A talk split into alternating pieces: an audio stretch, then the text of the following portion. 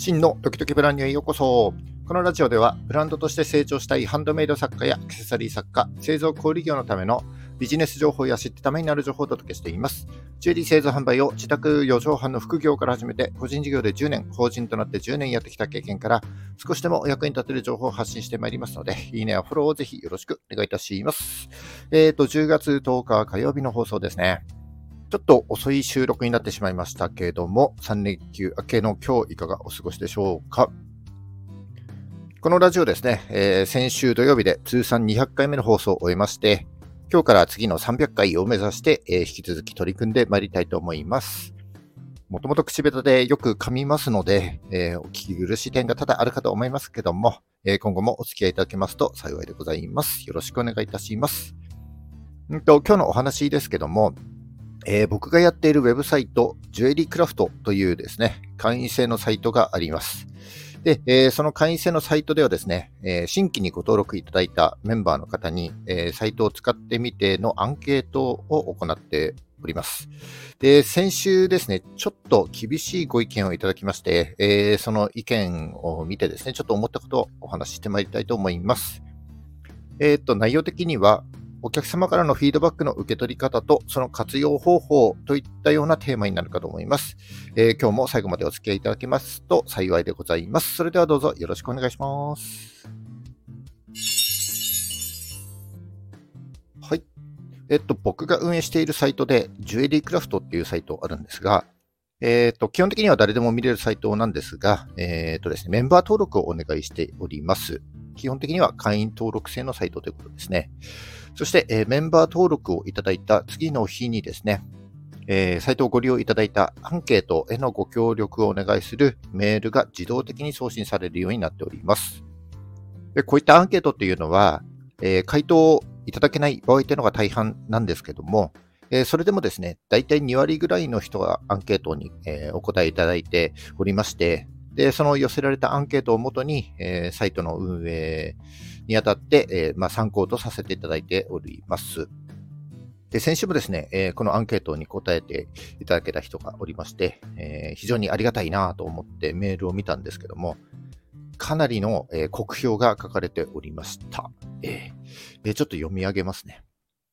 ビジュアルが少なすぎて文字ばっかり。えー、見ていて美しくないし、楽しく学べる気がしない。有料メンバーへの案内が多すぎる。情報が細切れで記事を読んでいる途中に関連記事のリンクが貼られていたりするので紛らわしい。はい。えっ、ー、と、その他にも選択項目によるアンケートがありまして、えー、サイトのデザインについては非常に不満であると。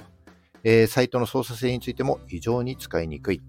えー、情報の閲覧性について非常に困難であるといったふうにですね、まあ、かなり厳しいご意見をいただいたなというふうに思っている次第でございます。まあ、こんなふうにですね、えー、時間を割いて回答してくれる人ってなかなかいなくて、え、率直な、え、第三者の意見として非常に有益な、えご意見をいただけたなというふうに思っております。まあ、当たり前ですけども、え商品やサービスがですね、万人に受け入れられるってことは100%ありえなくて、えーたくさんの人に利用されればされるほどですね、あまりよく思っていないという人が現れる確率も上がっていくわけです。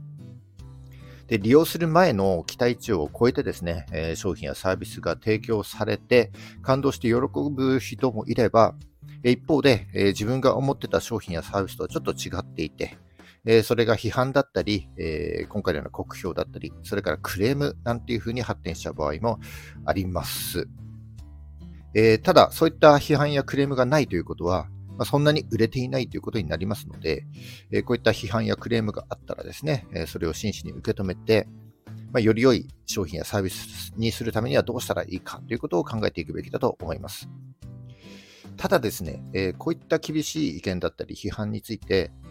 どんな人が言ってるのかということは確認する必要があると思います。え、ー、と、僕のこのサイトでこれまでのアンケート結果何回も行ってるんですけども、えー、95%の人がですね、この人とは真逆のことを言っていて、えー、サイトのデザインの満足度も高くて、それから操作性も情報の閲覧性についても使いやすい、えー、見やすいといった意見が多いんですよね。で、なぜこの人だけそういうふうに思ったのかということをですね、ちょっと、えー、確認した方がいいなというふうに思っております。だからサイトへの流入経路、どうやってこのサイトに訪れたのか、それからサイトを見ている環境ですね、どういうデバイスで見ているのかとかですね、えー、そういった環境を他の95%の人たちとちょっと比較してみて、まあ、この人の意見に対して、え、目を向けるべきか、耳を傾けるべきかどうかということを判断していきたいなというふうに思っております。うん。えー、商品やサービスの認知度がこう高まって売り上げも伸びてくるとですね、えー、その商品とかサービスが全ての人に受け入れられるということはなくて、えー、むしろですね、多くの人に利用されればされるほどですね、批判やクレームといった厳しい意見が増える可能性がもちろんありますよね。で、そのような厳しい意見を言ってくれるという人は、えー、自分の時間を割いて、もっとこうした方がいいよとか、え、こういったところを改善した方がいいよということを伝えてくれているということになりますので、えそういった厳しい意見だったり、批判、クレームなどがあった際にはですね、まあ、まず真摯に受け止めて、えその商品やサービスの改善点を考えることが必要であると。そして、えそういった厳しい意見や批判に対してですね、その意見を言っているお客様の背景だったり、え環境も合わせて確認することが、ま重要なんじゃないかなということですね。えー、他のお客様の意見も合わせてですね、えー、そういった批判やクレームに対して、どの程度の重みを置くべきかということを検討して見たいなと思っております。はい、えっ、ー、と、ちょっと話がまとまらないんで申し訳ないんですけども、以上今日はですね、えお客様からのフィードバックの受け取り方と、その活用方法というようなテーマでお話しさせていただきました。え、お客様との信頼関係を築いていくためにもですね、お客様に寄り添って、お客様との対話を続けていくという姿勢を持って、え、皆様も活動を続けていただければと思います。はい、今日は以上になります。え、10月10日火曜日、今日も頑張っていきましょう。バイバイ。